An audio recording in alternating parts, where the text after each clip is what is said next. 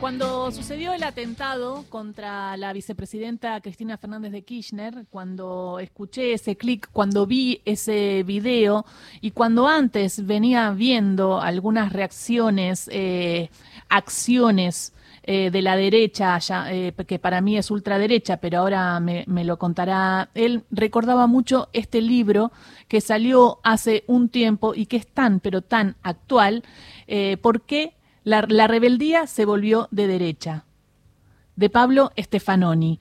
Es editado por siglo XXI y desde ese día eh, hablo con Ingrid para ver cuándo podemos charlar con Pablo, Ingrid, ¿o no?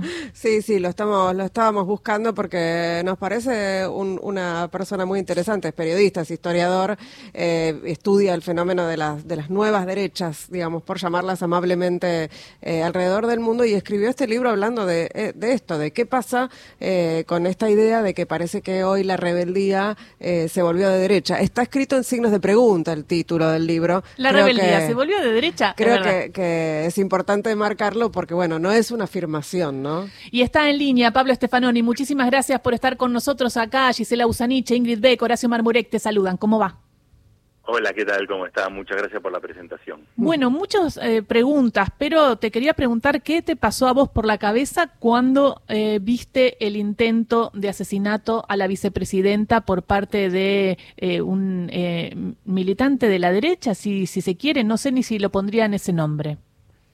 Sí, exacto. La primera cosa era la dificultad para ver un poco qué estaba pasando. Obviamente, como todos, voy siguiendo los datos que van saliendo, los audios y todo, para tratar de hacer como una, no sé, como tratar de entender un poco qué, qué son estos estos grupos que son muy informales, son como muy subterráneos y muy bizarros en un punto, ¿no? Lo primero que saltaba a la luz era, yo creo, una mezcla a veces de estos grupos de peligrosidad y a la vez de incompetencia, ¿no? Porque si uno mira, si, si es real todo lo que estamos viendo como audios y cosas, lo que estamos viendo es un grupo totalmente incapaz de organizar algo conspirativo, pero que paradójicamente estuvieron muy cerca de lograr lo que se proponían, que era asesinar a la vicepresidenta, ¿no? Entonces me parece que eso da cuenta de algunos hechos actuales, ¿no? La toma del Capitolio también fue una cosa así, ¿no? El tipo con los cuernos. O sea, me parece que una faceta de lo que llamamos estas nuevas derechas, que podemos ver bien, como decías, hasta dónde entran en esa calificación o no, ciertos grupos tienen esa dimensión llamémosle un poco bizarra, que no le quita peligrosidad, pero que da cuenta de un tipo de, bueno, a veces incluso en el borde de algo medio lumpen, medio con cierto resentimiento, ¿no? Eh, que estamos viendo en varios lugares del mundo. Y en Argentina eh, es el resentimiento contra el kirchnerismo, pero me llama la atención ¿por qué? Porque ponen a una Cristina Fernández de Kirchner como corrupta por la cantidad de dinero que tiene. Pero militan, porque parte de Revolución Federal, por ejemplo, militó con Mauricio Macri, que tiene más millones y que pertenece a una clase alta que está totalmente diferente a su clase y que realmente en el último gobierno, en su único gobierno y último gobierno, no demostró hacer mucho por los sectores populares. Eh, ¿No llama la atención entonces, o sea, y si me puedes hablar del odio, ese ¿sería el odio hacia el peronismo y el populismo o cómo, cómo se diferencia?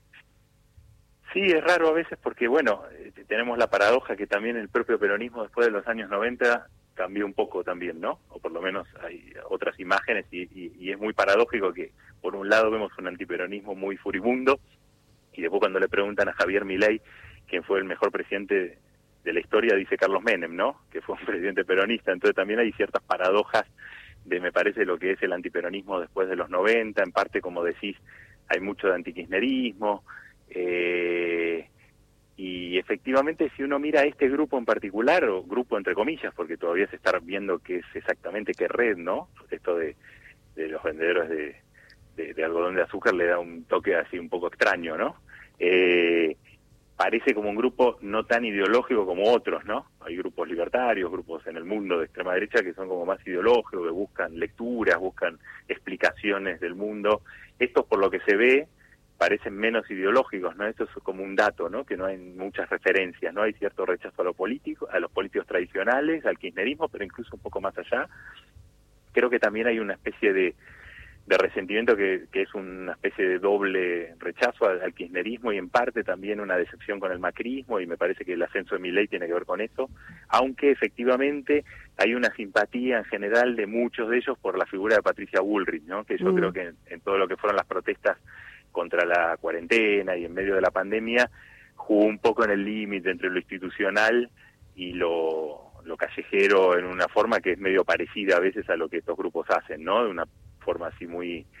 Eh, y me parece que Patricia Bullrich, en general hay simpatía por ella, ¿no? Más que por otras figuras, con Macri parcialmente, nada con Larreta, ¿no? Que mm. lo odian tanto como al kirchnerismo muchas veces a Rodríguez Larreta. Eso es interesante también, ¿no? Casi como que lo ponen en el mismo los, bloque, ¿no? Los libertarios eh, hablan de que Larreta no le perdonan lo de la pandemia, eh, haberlos eh, encerrado, y sí, hay una ultraderecha que dice que es tibio.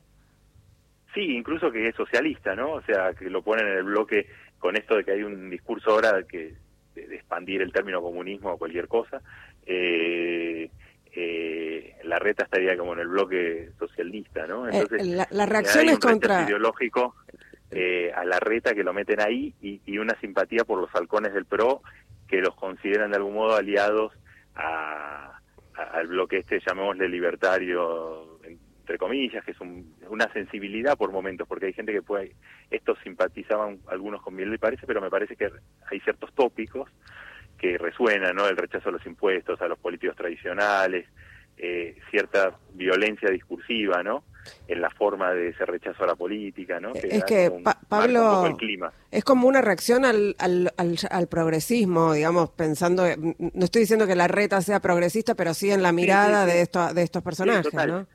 Sí, la reta siempre tiene esa mezcla de que es, eh, podemos decir, neoliberal en lo económico, pero es bastante progresista en lo cultural, ¿no? Entonces, eh, muchas facetas culturales, aunque ahora, bueno, últimamente obviamente está ahí haciendo política y salió a rechazar el lenguaje inclusivo y cosas mm. así, pero en general, si uno mira la política nacional, lo cultural fue bastante progre, ¿no? Entonces, eh, sí, rechazan como que hay en realidad el intento en Argentina, y yo un poco de eso lo trataba de poner en el libro, de formar una derecha dura, como hay en otros países, y consideran que los halcones del PRO podrían estar en ese bloque y no las palomas, ¿no? Mm. Eh, ahora, también es verdad que este, eso se mezcla, ahí hay como dimensiones de política más institucional y luego hay como este subsuelo donde hay esta gente que se mueve en un ambiente bastante turbio y, no sabemos si efectivamente hay otras vinculaciones, pero claramente eh, está todo como muy mal organizado todo eso, ¿no? O sea, como que no parecía tener, si, si todos esos audios son reales, los mensajes de chat, etcétera,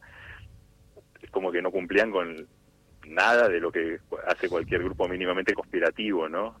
Que es no estar contando por teléfono que vas a cometer un atentado, por ejemplo, ¿no? O no destruir después los teléfonos después que lo hiciste, ¿no? Como que llama la atención por la por la suma de, torpezas ¿no? Que, que, se cometieron en este que los dejaron muy en evidencia, ¿no? Cada día se encuentran nuevos audios, nuevos chats. chats sí.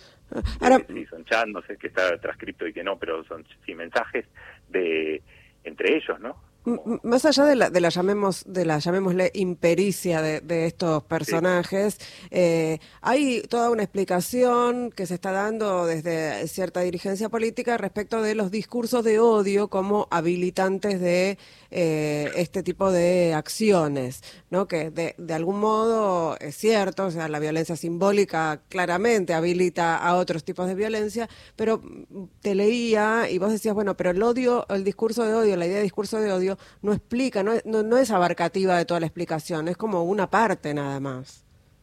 Sí, además creo que hay un problema en política porque, bueno, a veces las fronteras entre lo que es crítica, rechazo, odio pueden ser complejas de trazar, ¿no? Bueno, obviamente yo digo hay que matar a tal, es, está claro. Ahora, después en el medio hay cosas que son más discutibles, ¿no? Y cuando los países se polarizan es verdad que hay discursos más duros. El tema ahí es que, e incluso lo que es interesante es que se está expandiendo mucho el término discurso de odio casi como una explicación, ¿no? Yo creo que sí hay discursos de odio en la sociedad, las legislaciones de distintos países los penalizan más o menos de acuerdo a la cada consenso que hay en la sociedad sobre la libertad de expresión como tal, ¿no? Entonces tenemos Alemania que penaliza mucho cualquier simbología nazi, Estados Unidos que tiene el derecho a la libertad de expresión casi absoluto mientras no cometas el delito, ¿no?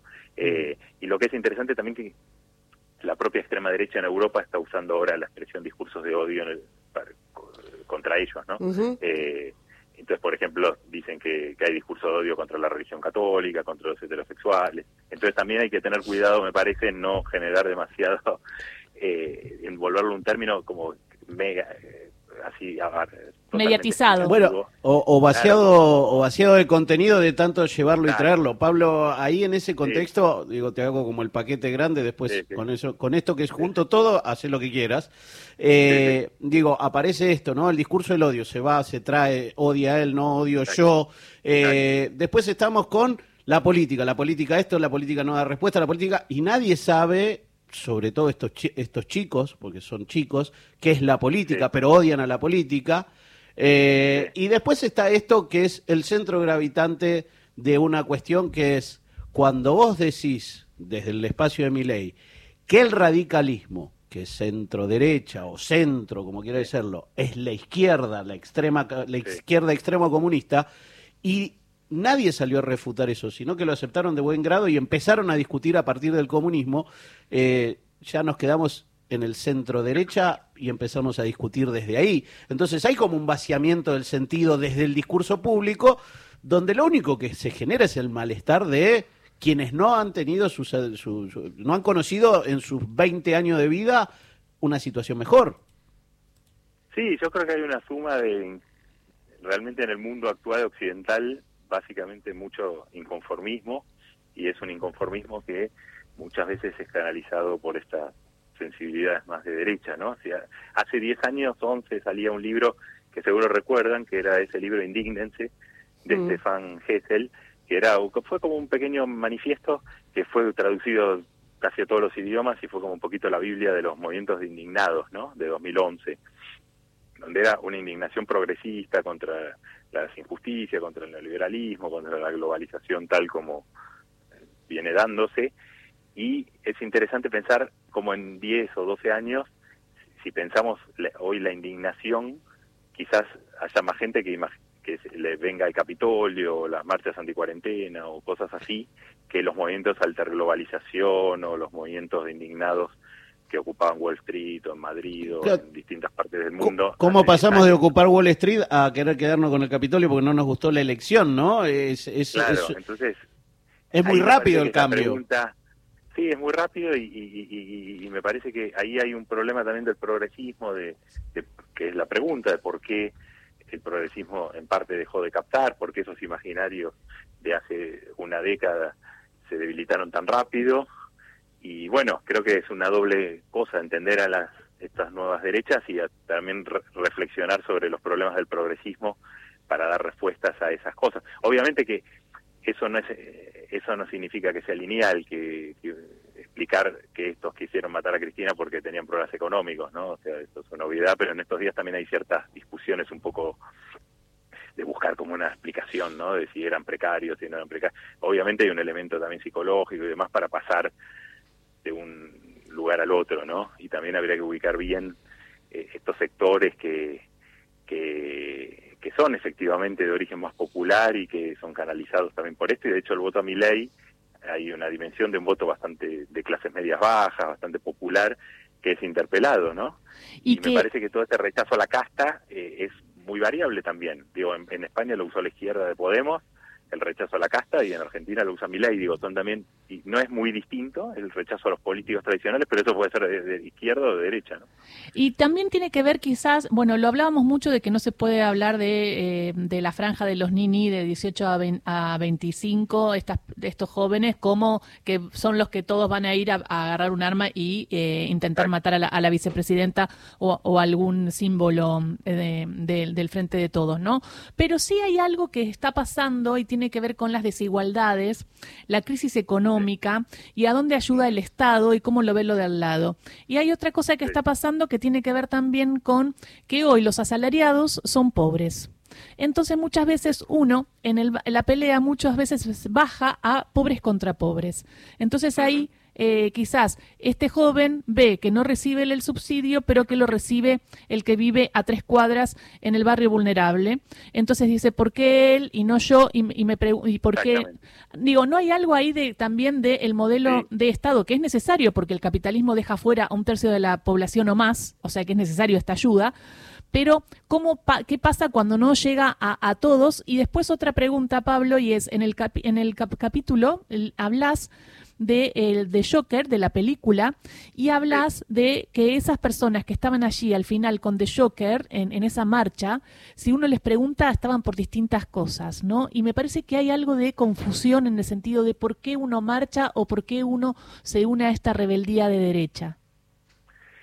Sí, lo primero estoy totalmente de acuerdo que efectivamente la política social, el progresismo un poco se enamoró de cierta forma de política social que funcionaron en parte, pero que también generan problemas porque está efectivamente todos esos sectores, como decís, que no cobran los planes o que no cobran ciertas cosas, pero que están apenitas por encima del vecino que los cobra, ¿no?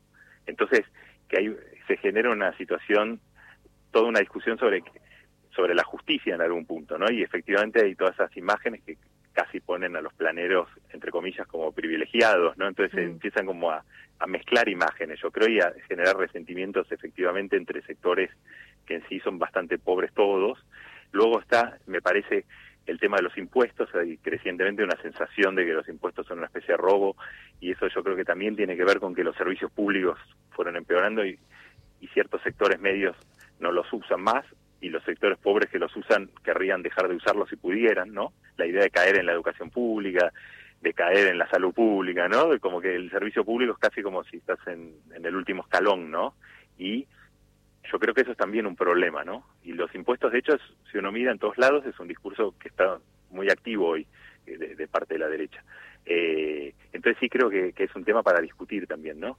Eh, luego está, bueno, el tema de la corrupción y demás, que es un tema complejo y que también yo creo que hoy anima mucho protestas en muchos lugares y la sensación de, de esto de los políticos como los responsables de la, de la desigualdad, de las carencias, de la, o sea, como se tomó ahí, ¿no? Y me parece que eso es efectivo hoy, ¿no? En otro momento quizá podría decir los empresarios, los capitalistas, cada uno pone su, el objetivo en un lugar, ¿no? O el responsable. Y me parece que hoy funciona esto de decir que estamos pobres por los políticos ladrones, ¿no? Como básicamente.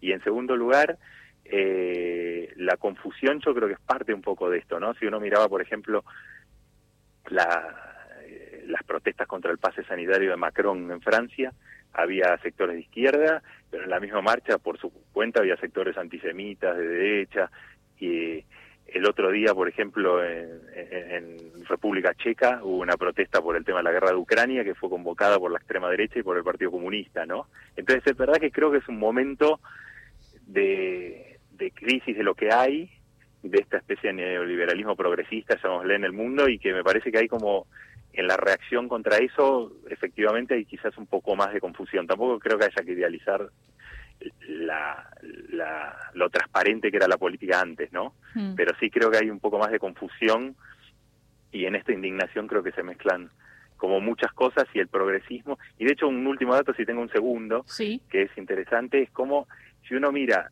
reuniones de, extrema derecha, eh, hay están todo el tiempo diciendo que la izquierda del progresismo es el que domina realmente el mundo, el que controla las universidades, los medios, las, las organizaciones internacionales, los gobiernos, etcétera, ¿no? Y hablan como si estuvieran resistiendo desde las cavernas, ¿no? Con frente a una hegemonía y una nueva inquisición progresista y un progresismo que genera nuevos totalitarismos, es el discurso de la derecha.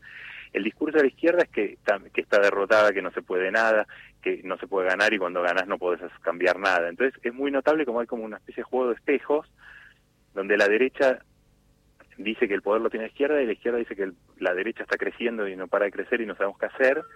Y es una pregunta también, ¿no? ¿Por qué cada uno cree que, que, el otro es el realmente tiene el poder, ¿no? Porque hay, yo creo que ahí también reside cierta confusión, decir, bueno, ¿quién, ¿qué es el sistema hoy, ¿no? Súper interesante, Pablo, y, me quedo pensando en, que todo esto también tiene que ver con este sistema capitalista, ¿no? Y, y, y, este, y esta idea de que este sistema no funciona en el mundo no funciona en el mundo. Eh, bueno, un capitalismo que se vuelve medio progre en lo cultural y muy desigualitario en lo social, yo creo. Entonces eso genera una especie de gran confusión ideológica por todos lados. Claro, porque está la libertad por un lado, el individualismo por el otro, los respetos a los, a los derechos individuales y por el otro lado no hay distribución de la riqueza, no se genera trabajo, cinco hombres manejan todo el, todo el dinero del mundo y son más importantes que un Estado. Sí, exactamente, y hay una idea de futuro que yo creo que también es clave para pensar estas derechas, que es muy negativa, ¿no? O sea, es muy difícil pensar proyectos emancipatorios, cambios, etcétera, cuando la idea del futuro es tan mala como hoy, ¿no? Y hoy creo que la mayoría del, de las personas en Occidente eh, creen que el futuro está muy complicado, va a ser peor que el presente y que el pasado, entonces me parece que eso también genera un escenario muy difícil, pero y que, bueno, hay todo este cultivo para todas estas cosas que estamos hablando, que son a veces difíciles de definir o de precisar, como toda esta gente que mencionamos recién. Muchísimas gracias por esta charla con Radio Nacional. No, por favor, gracias a ustedes. ¿eh? Un beso grande. Escuchaban a Pablo Stefanoni hablando de esto, de la rebeldía, si la rebeldía se volvió de derecha, es su libro, La rebeldía se volvió de derecha de siglo XXI. Disculpa.